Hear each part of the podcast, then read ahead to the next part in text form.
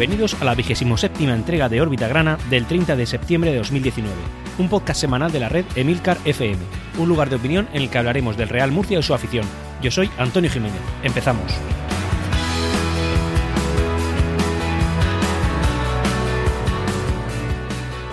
Y sí, señores, podéis creerlo, podéis creerlo porque eso está aquí y ha llegado. Llevamos dos victorias seguidas y esta vez hemos goleado en nuestra casa, en Nueva Condomina.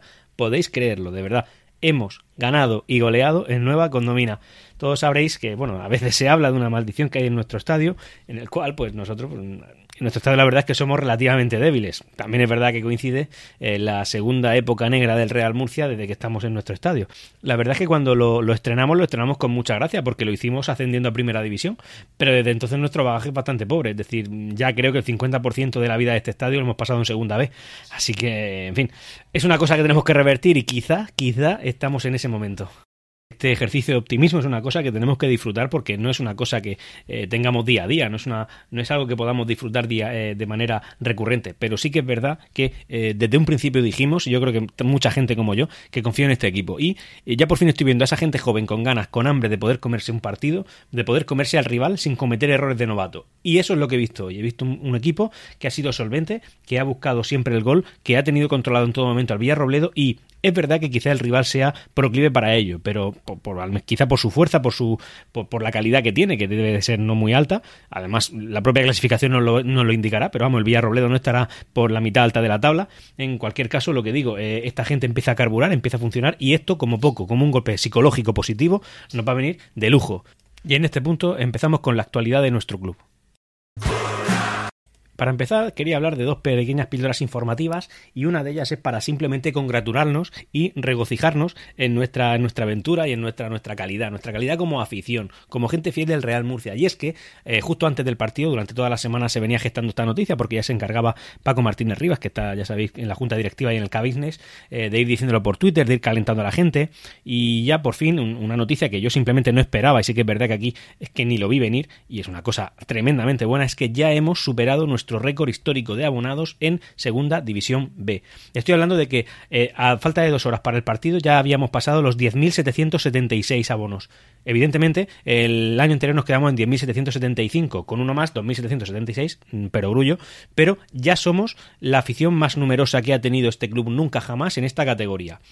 ¿Qué se puede decir cuando eh, una persona que no es abonada del Real Murcia y antes de un partido contra el Villarrobledo en Segunda División B y siendo tú el quinto por la cola, vas y pagas tu abono? ¿Qué se puede decir de gente así? Evidentemente esta gente tiene su parte positiva, pero ¿y qué se puede decir de aquella persona que lleva viendo al Real Murcia, que lo ha visto en momentos de gloria en primera, en segunda división, picopala todos los años, y este año ha vuelto a sacarse el abono, siendo probablemente el año más modesto de los últimos 100 años de historia del Real Murcia? Estamos hablando ya de, locuras. Y esta afición, desde luego, se ha vuelto titánica. Lo digo así con ese adjetivo tan contundente, pero en serio, la peor perspectiva deportiva que hemos tenido nunca y la afición más numerosa en la tercera categoría de fútbol nacional jamás, que jamás ha tenido el Real Murcia. Es tremendo, es hasta, hasta irracional, pero bueno, nuestro murcianismo es irracional, así que lo damos por bueno. Yo, en tono de mea culpa, no lo vi venir, ni me lo esperaba. Yo veía un éxito pasar de 9.000, ya que estamos rozando los 11.000 abonos. El tema es que ahora me parece que ya a partir del, de hoy ya no se puede abonar nada más, o sea que los números que han quedado se han quedado marcados. Eh, la última cifra que se ha publicado es la que he dicho, pero bueno, a lo mejor han habido 100 mm, locos más que se han abonado después de esa persona. No lo sé. Cuando saquen la noticia, evidentemente, lo traeré aquí. Y la otra píldora deportiva es que el Real Murcia, la verdad es que yo esto no lo tenía contabilizado, pero bueno, el 27 de septiembre publicó un tuit diciendo que eh, nuestro, nuestro filial, nuestro Real Murcia B, históricamente conocido como el Imperial Club de Fútbol, cumplía 95 años. Cumplía 95 años. Es decir, estamos hablando de que tenemos dos clubes históricos dentro de nuestra entidad. No solo el Real Murcia, es que el Real Murcia B es otro club histórico. Em, ¿De qué estamos hablando? Bueno, pues ellos publicaron un pequeño resumen sobre la historia del Imperial, que hoy voy a pasar aquí a relatar, porque además me parece una cosa importante de saber por parte nuestra. Y es que em, el club nació como uno de los equipos del barrio del Carmen de Murcia, convirtiéndose con el paso de los años en filial del Real Murcia. Esta temporada será su campaña número 67 en tercera división. Además, el Imperial nace de la suma de dos clubes, el Español de Murcia y el Óvalo, siendo uno de los filiales más antiguos del mundo. Además, el Real Murcia ha contado a lo largo de su historia con otros filiales como el River Tader, en los años 20 y el Atlético Murcia en los 40 y 50.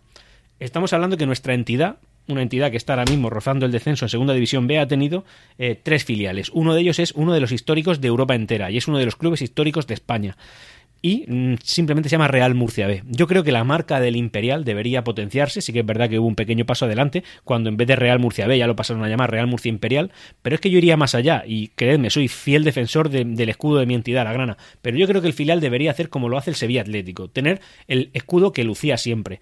Eh, podéis ver por internet el escudo que tiene el, Imperial, que es un águila de dos cabezas con una espada sujetada y un pequeño escudo en el pecho que pone Imperial Club de Fútbol eh, en una franja blanca con un fondo rojo. Es un escudo que refleja la historia que este eh, pequeño club tiene y creo que deberíamos eh, presumir de ella. A nosotros nos gustaría mucho en órbita grana no tener que hablar de la Real Federación Española de Fútbol o de la Liga de Fútbol Profesional en ningún momento. Pero bueno, es que al final la actualidad es la que es, nosotros no podemos cambiarla y efectivamente tenemos algo referente a la Real Federación Española de Fútbol que, para variar, eh, perjudica al Real Murcia. Bueno, discurso victimista, todo lo que queráis, sí, pero estamos en segunda vez. Eh, cuando hay otros clubes con otras deudas que no están en segunda B, porque sabéis de sobra que no estamos por méritos deportivos. En cualquier caso, aunque, y aunque esto corresponde a la Liga de Fútbol Profesional, es primo hermana de la Federación Española de Fútbol, la cual ha multado al Real Murcia con 3.000 euros por haber detectado en el partido contra Algeciras a un, a un, perdón, a un aficionado que introdujo alcohol en, el, en, la, en la grada. Es un, es un aficionado que estaba en la zona de animación, el Real Murcia lo ha expulsado y va a recurrir la, la sentencia esta, pero bueno, que en cualquier caso al Real Murcia pues le multan con 3.000 euros porque una persona mm, decidió meter alcohol a un evento deportivo sabiendo, a sabiendas, porque todos lo sabemos que no podemos introducir alcohol. Em, esto además viene un poco, la polémica viene de que eh, la Liga de Fútbol Profesional, prima hermana de la Real Federación Española de Fútbol, eh, detectó que otro club muy importante y muy valioso para esta liga, que aporta muchos beneficios, como lo es el Fútbol Club Barcelona, em, negoció a espaldas el fichaje de no sé qué jugador maravilloso y súper caro y multó a este club por haber hecho esta también táctica ilegal.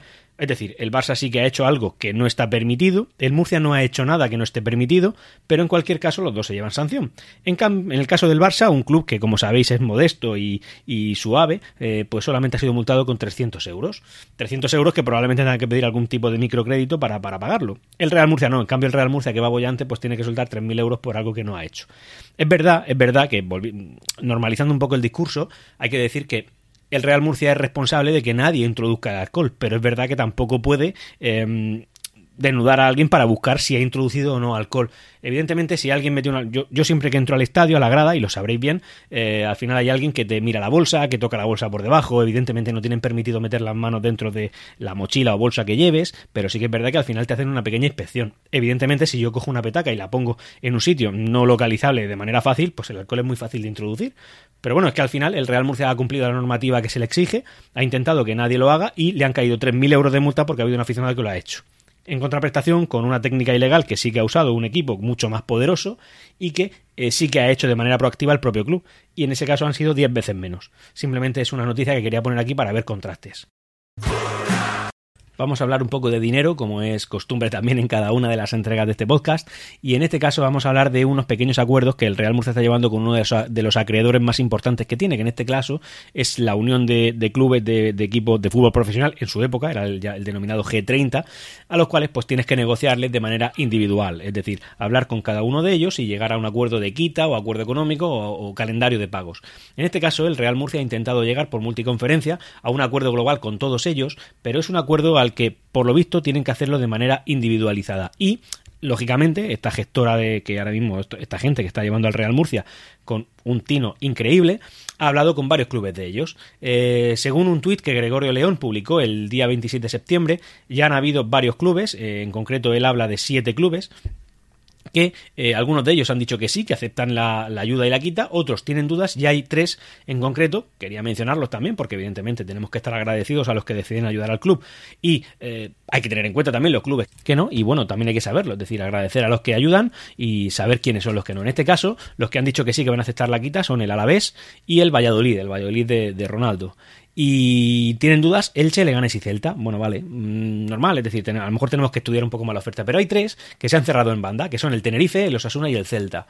Esos tres clubes han dicho que no aceptan la quita, que bueno, que el Real Murcia pague lo que tenga que pagar y si no, pues las consecuencias que tengan que haber. Bueno, ya está, simplemente es una información que se ha publicado, creo que es relevante mencionar a los clubes y conforme vayan saliendo, porque imagino que si hay que... Em, hay que negociar con ellos de manera individualizada, eh, pues saldrán más nombres. ¿Recordáis a Mauricio García de la Vega? Sobre todo en este caso la imagen en la que eh, en una, pequeña eh, reunión que tenía que tener la Junta Directiva y él como se consideraba presidente, que parece que no lo, que no lo es al final, bueno, intentó presentarse en, los, en el despacho de Nueva Condomina y un grupo de aficionados bastante numeroso le impidieron la entrada al estadio. Bueno, pues la verdad es que la gente que confiaba mucho en este, en este gestor, yo en su momento, la verdad, reconozco que no es que confiara, pero sí que no era detractor de él, es decir, una persona que viene con buenas palabras, al final me vendió la moto como, oye, eh, yo vengo a gestionar el club, pero es que no me dejan, es verdad que no se le dejó, pero también es verdad que visto lo visto ahora, lo que ha pasado en la Roda Holandés, el club que él cogió, eh, pues resulta que todo el mundo tenía razón, oye, este señor parecía que no era de fiar. Resulta que en la Roda ha pasado algo similar a lo que pasó aquí, es decir, él ha llegado con buenas palabras, la gente se le ha comprado el discurso, en este caso se lo han comprado con más ganas que nosotros, y eh, él ahora mismo siendo gestor, no ha pagado una nómina, no ha pagado nada y además parece que está viviendo con toda su familia en Holanda, en un hotel de lujo y con, la cuenta a nombre del, del club, eh, del club holandés. Los aficionados en este partido lo han, por lo visto, enganchado por banda y lo han sacado del estadio, no a patadas, pero sí de una manera bastante violenta. Hay un vídeo circulando por Twitter en la cual él se ve como diciendo, pero ¿qué pasa? ¿Por qué me sacáis? Y hablando con la gente de seguridad y claro, los empleados de seguridad del club que no cobrarán, como no cobraba nadie, en plan, no, no, disculpe, yo no hablo español.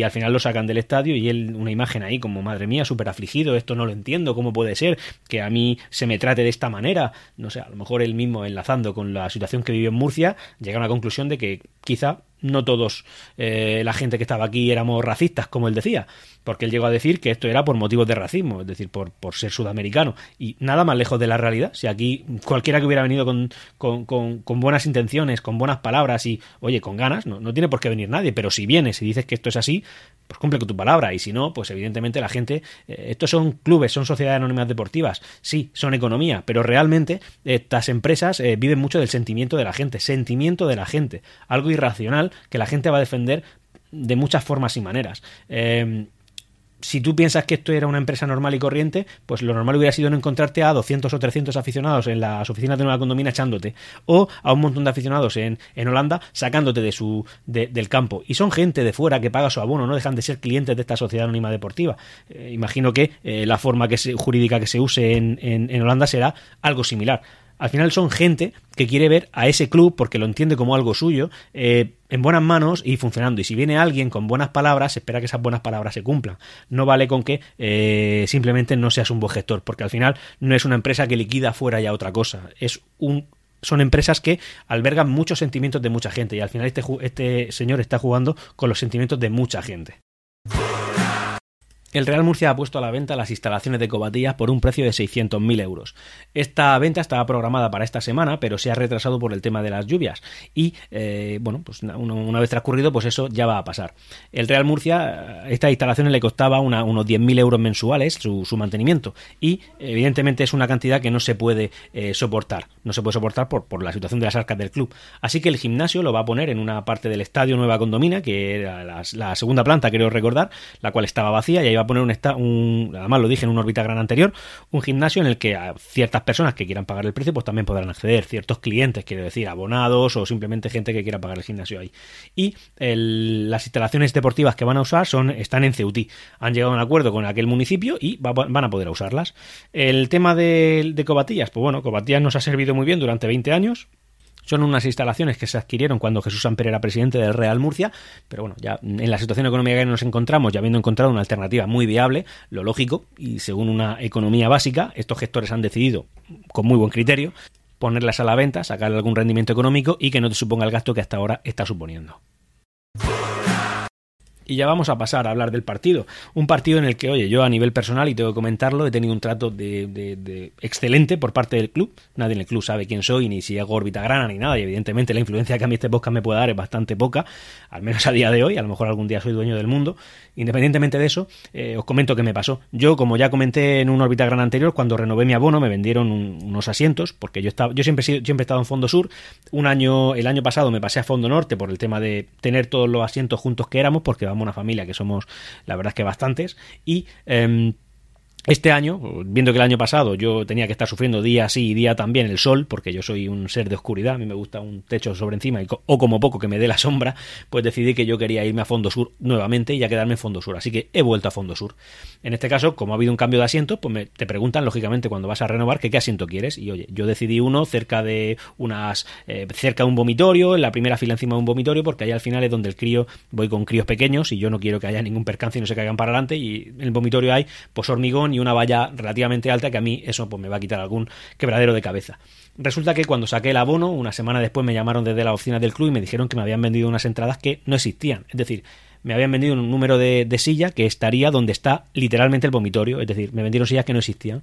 Me pidieron disculpas, me dijeron que dónde quería sentarme. Yo les dije, oye, pues échame una fila para atrás y ponme donde el vomitorio. Ya está sin ningún problema, tal, por favor, pásese a recoger las entradas. Digo, bueno, pues ya está, pues genial. Se han equivocado, han detectado el error, me lo han solventado de una manera eficiente, así que yo voy, recojo mis entradas y, y para casa.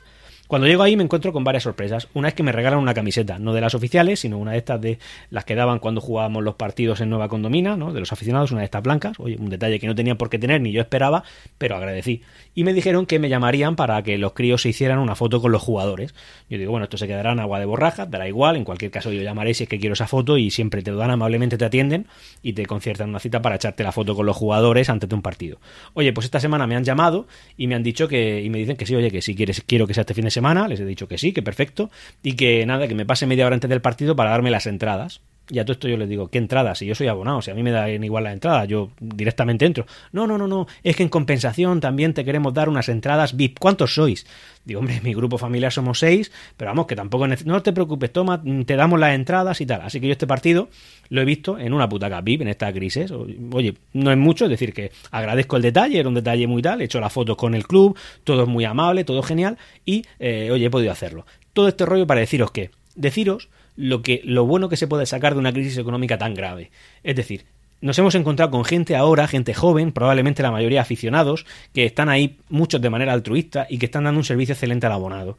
Yo mm, me he encontrado con un montón de sorpresas que ni esperaba ni iba a pedir y que agradezco enormemente y oye, simplemente tener en cuenta que esta gente que está ahí lo está haciendo básicamente muchos de ellos por vocación y que solo quieren hacer las cosas bien. En este caso, pues como en todo en la vida, he solicitado unos abonos, ha habido un error, me lo han solventado de manera eficiente y, oye, me, han dado un par de detalles que, aunque innecesarios, son realmente de agradecer y simplemente pues, yo desde aquí doy las gracias al club y, simplemente, y me encuentro gratamente sorprendido por cómo están haciendo las cosas, tanto los empleados que hay ahora mismo como los, como los dirigentes.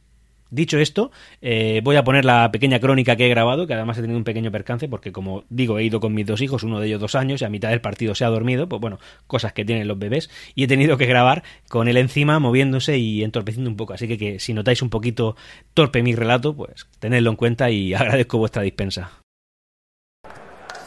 Y este es el momento en el que una persona tiene que decidir si creer o no creer. Nos hemos encontrado en un partido contra el Villarrobledo, el Club Polideportivo Villarrobledo, un equipo de la provincia de Albacete, en el que, bueno, pues ahora mismo en el minuto 89-35 vamos ganando por 3 a 0. Es decir, ¿cuántos, ¿cuánto tiempo hace que no vemos un 3 a 0 a favor del Real Murcia? Yo, no sé, así a bote pronto, lo único que recuerdo es aquel mítico 2-3 contra el Extremadura hace dos temporadas, ¿eh? No hablamos de una tontería, hablamos de que una goleada por la mínima, que una goleada ya sabéis que se estima entre goles, eh, pues resulta que nos lo encontramos mm, hace más de dos años que no metemos tres. Incluso es que en ese nos metieron dos, aquí no. Eh, ¿Qué es lo que hemos visto? Pues hemos visto dos goles, uno de Curto, otro, bueno, tres goles, perdón, de Curto, Torili, ahora mismo hablo de cabeza Melgar.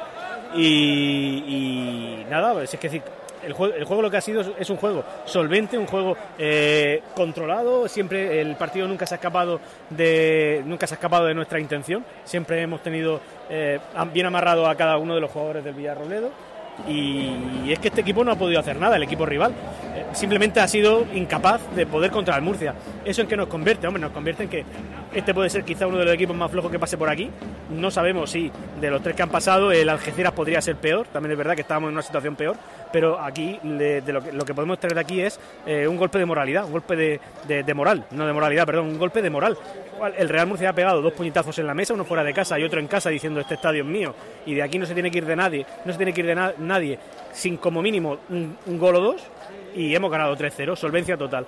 Los jugadores, los jugadores yo lo he visto tranquilos, lo he visto controlados, lo he visto sosegados, he visto que ninguno ha perdido la, compostura en ningún momento. Eh, mención especial para, para Josema, Juanma Curto y, e Iván Pérez en mi, en mi en mi opinión. Iván Pérez, lo que veo es que el hombre pues tiene mucha energía, tiene mucha potencia, corre mucho, le pone muchas ganas, también es verdad que parece así como un potro un poco desbocado, que si lo deja se sale por la se sale se sale por la línea de fondo. En cualquier caso, esto es una opinión personal. La verdad es que me gusta bastante lo que estoy viendo.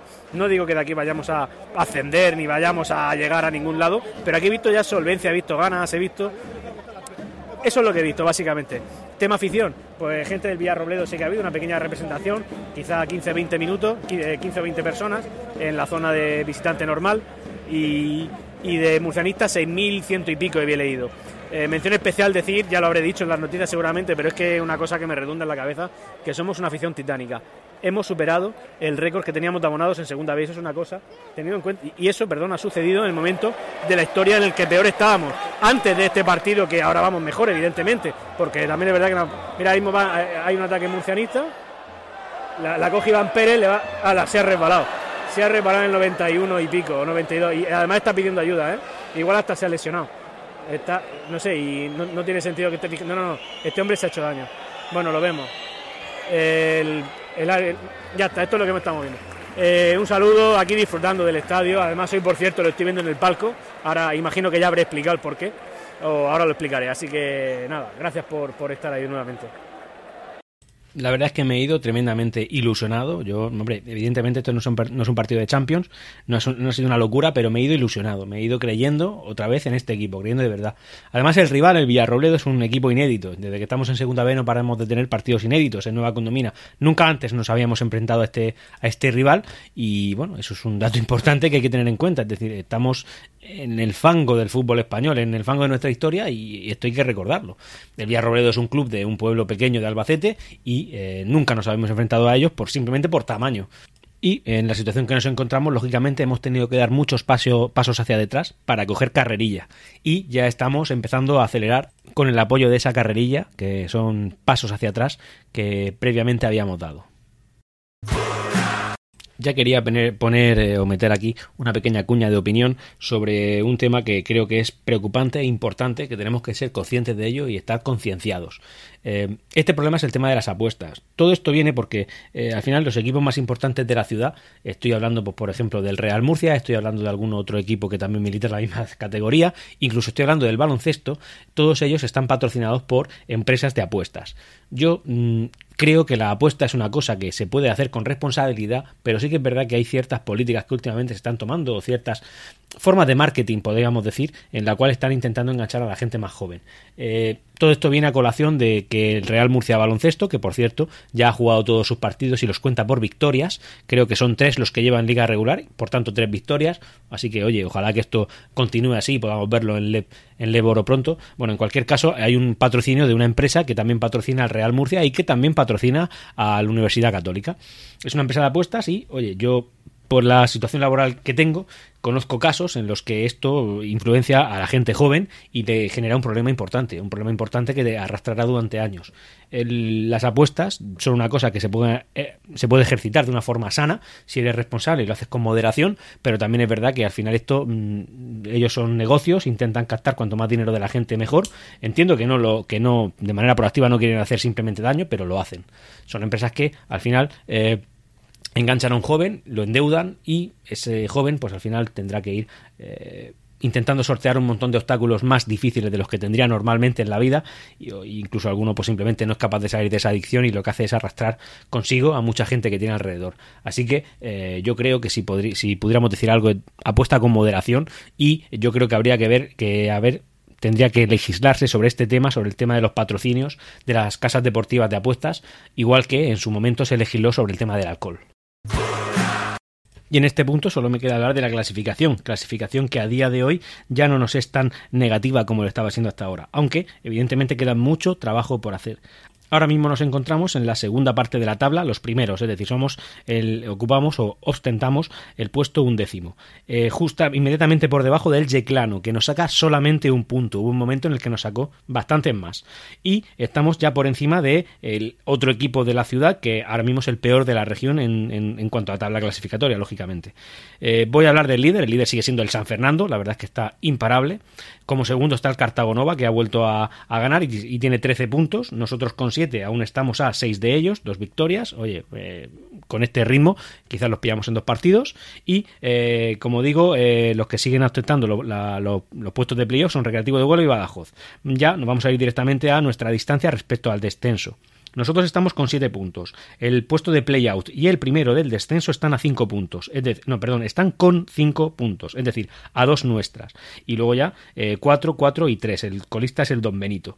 Em, el Talavera, por ejemplo, que es el club que al que nos enfrentamos la jornada pasada, ha vuelto a perder y en este caso pues se vuelve a quedar con 5 puntos. Es decir, ya le sacamos 2 cuando, le sacamos dos cuando ellos nos sacaban 2 antes del partido. O sea que hoy hemos pegado un pequeño adelantón y nada. En caso de ganar la próxima jornada, cosa que desde luego espero porque nos enfrentamos al otro equipo de la ciudad, a la Universidad Católica, pues nos pondríamos con 10 eh, puntos. 10 puntos, pues ahora mismo estarían en el puesto 6. Evidentemente esto no se va a quedar así, sino que correrán, a lo mejor pues sería un puesto 7, un puesto 8.